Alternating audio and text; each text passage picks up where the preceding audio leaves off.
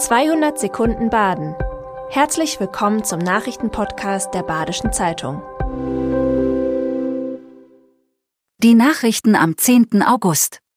Größte Bühne für Apache 207, Elefant Tuska eingeschläfert, Urteil für Femizid Apache 207 spielt am Samstag auf der bisher größten Open-Air-Bühne in Freiburg. Es werden 46.000 Fans aus ganz Deutschland auf dem Messegelände erwartet. Der Rapper wurde durch mehrere Nummer 1 Hits immer populärer. Zuletzt konnte er mit seinem Song Komet zusammen mit Udo Lindenberg überzeugen. Durch die Kombination mit dem deutschen Kultsänger hat Apache auch die ältere Generation erreicht. Auf dem Konzert werden Menschen aller Altersgruppen erwartet, so Marc Oswald, Chef von Wadi Concerts.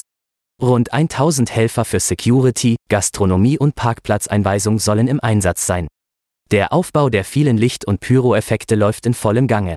Der Elefantenbule Tasker aus dem Basler Zoo wurde am Mittwoch friedlich eingeschläfert.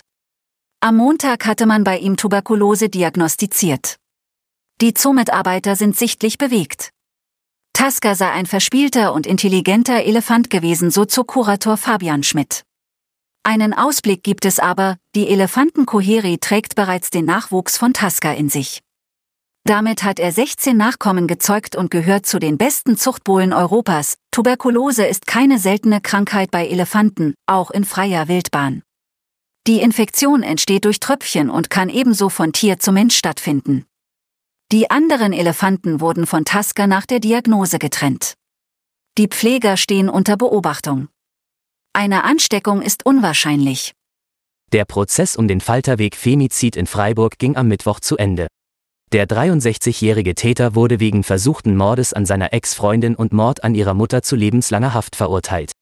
Außerdem muss er 65.000 Euro Entschädigung an die Familie bezahlen. Am 11. Januar war der 63-Jährige mit einem Messer zum Haus seiner Ex-Freundin gefahren.